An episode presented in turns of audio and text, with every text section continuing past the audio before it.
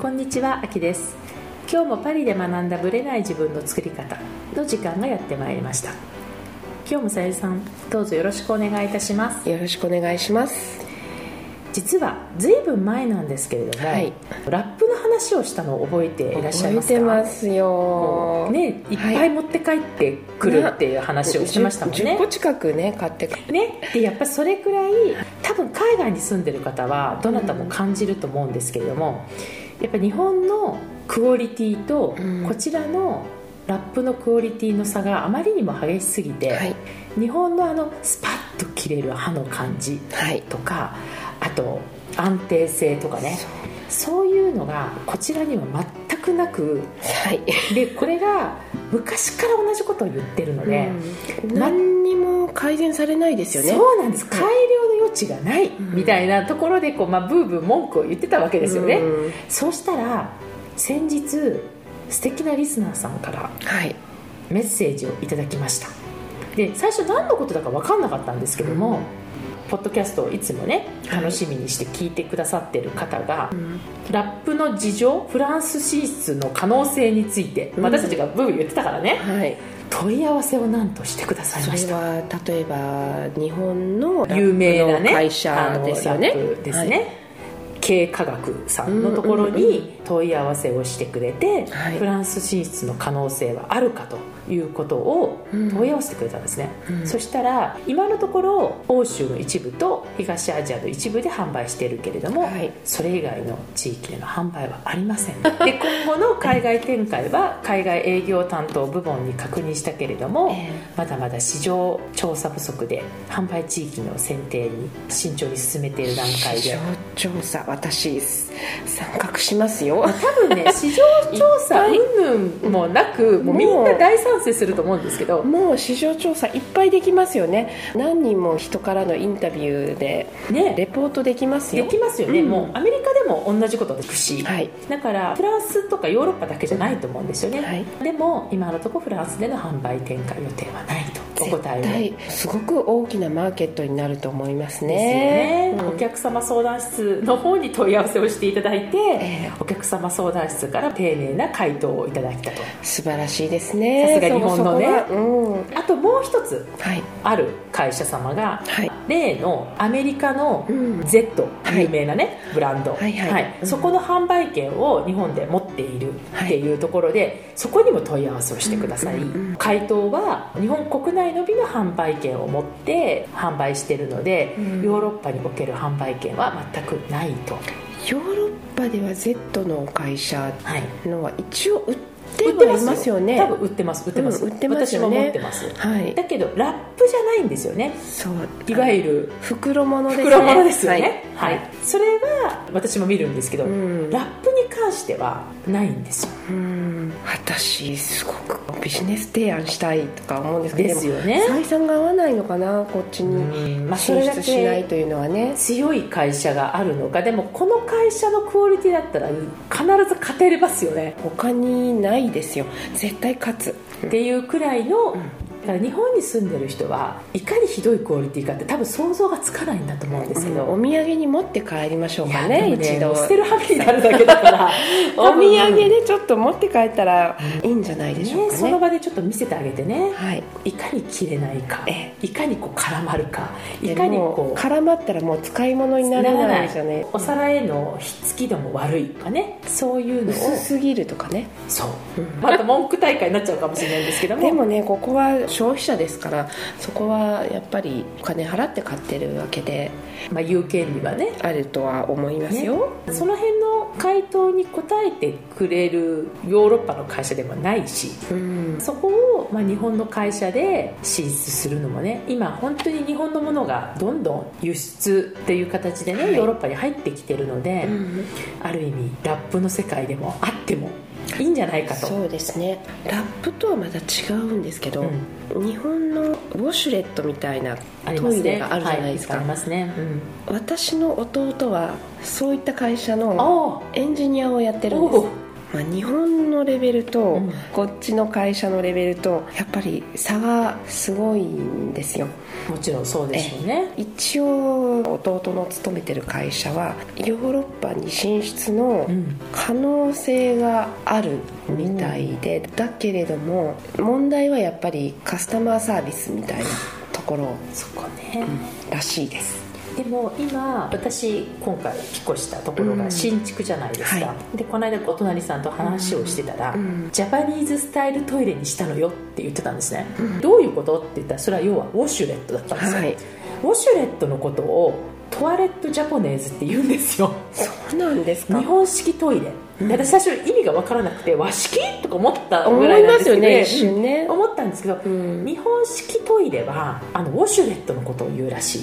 それを取り入れてビデみたいなものとか水が出てくるとかそういうのを取り入れたものをジャパニーズスタイルのトイレって言ってるんですけどいろんなレベルがあるみたいでもちろんその便座があったかいとかあるんだけど、それは入れなかったと、でも水は出てくる。出てくると。っていうのでもうこれだけはトイレ仕様をうちはベーシックなんですけど、はい、変えてまでジャパニーズスタイルにしたかったのって言ってるので、うん、フランス人ほらもともとビデの文化もあるのでそうですね。多分取り入れやすい。入りやすいと思うんですよね、うんうん、だから進出しても喜ばれる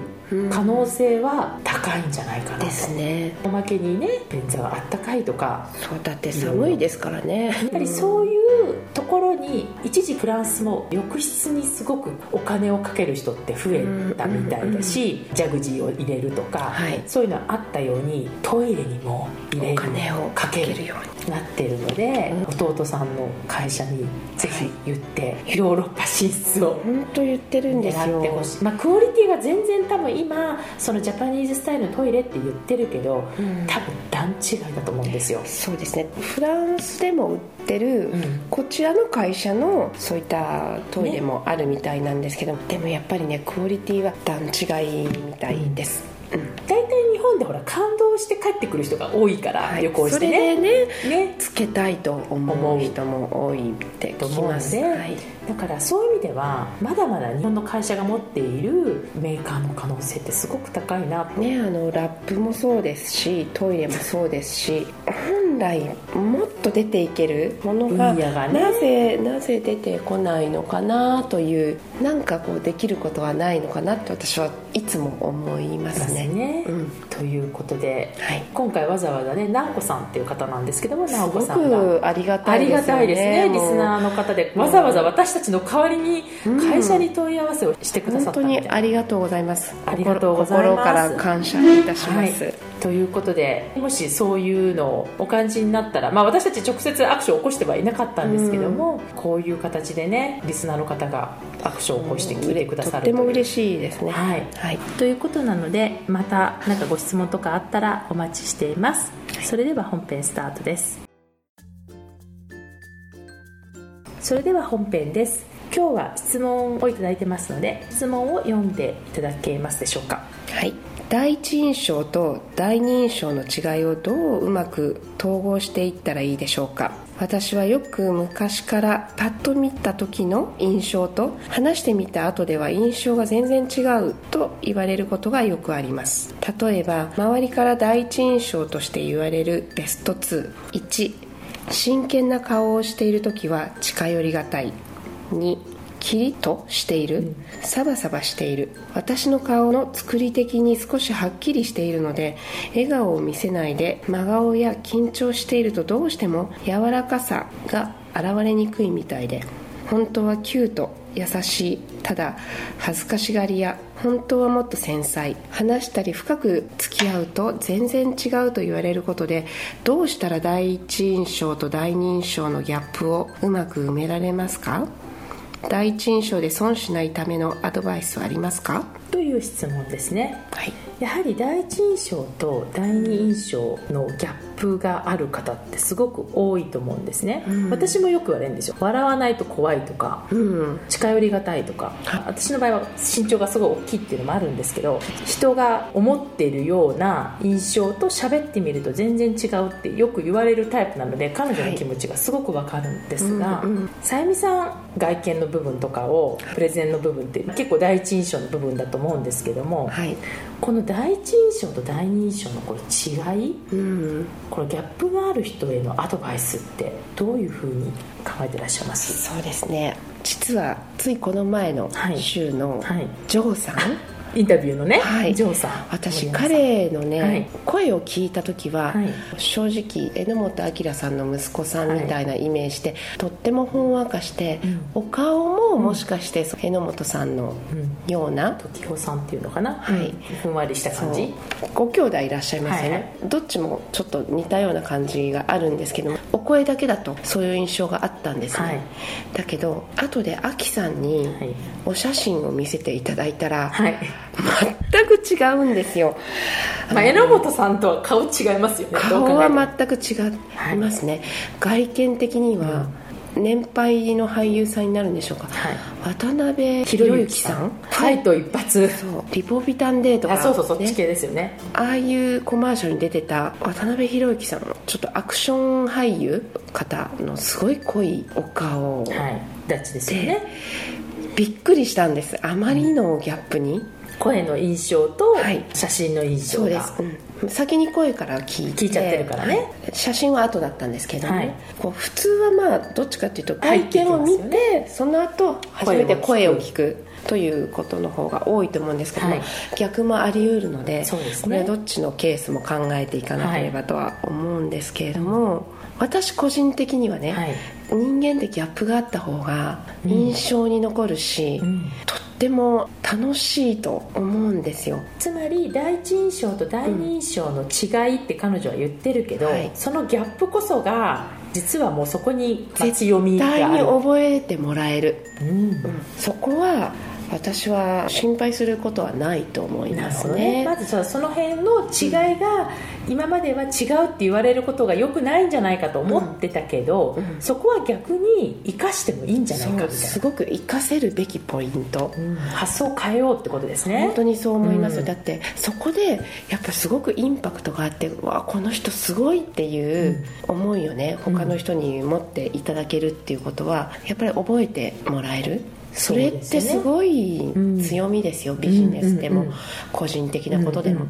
そこをそんなギャップがあるっていうふうに落ち込まないで、それを強みと思ってなるほど、はい、そのギャップがあればあるほどこの人ってすごい面白いって思っていただけるはずです、なるほどね。だけどそれが例えば写真とかではすごく綺麗なんだけれども、うん、実際お会いしたらすごく下品で、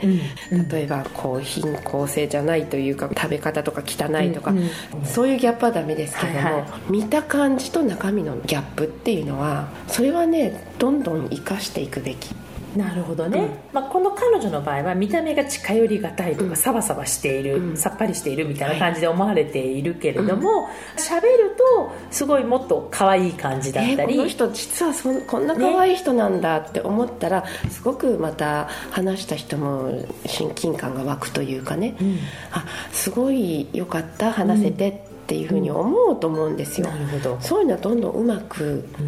活用していくべきそのギャップをあえてつまり全然違うって言われることは悪いことじゃないんだと、だってすごくいいと思いますよ。見たままで話したらまたそのままっていうのもありだと思いますけども、はいはい、インパクトとしてはとても弱いと。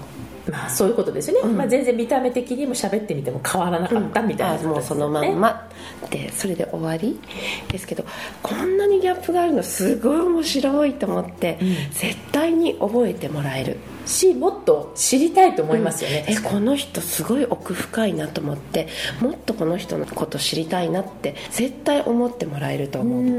なるほど。私はすごくいいことだと思います、ね、つまりもう統合しようとか、合わせていこうっていう発想自体をやめようと、そんなことは考えなくていいと思います。もうそのギャップをうまく生かせと、はい、なるほどその方が周りもああすごいこの人面白いと思って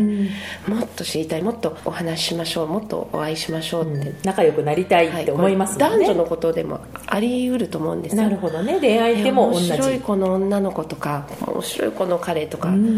思えると思うしもっと知りたいなってなりませんかやっぱり。なるほどね、うん、だけど見た目と中身が全く一緒だと、うんあんまりそこの驚きというか、うんもっと知りたいみたいなところは欲求としてはインパクトがね、うん、少し弱くなっちゃうっていう、うん、そこはうまくいろんなところで活用していけるんじゃないかなと私は思います。特にビジネスとかの相手に与える印象とか,、ね。うん、まあ、人間関係、やっぱり覚えてもらえるっていうのはすごく大事だと思いますから。なるほど、なんか私にも言われてるような感じがしました今。それだからとってもいいことなんですよ。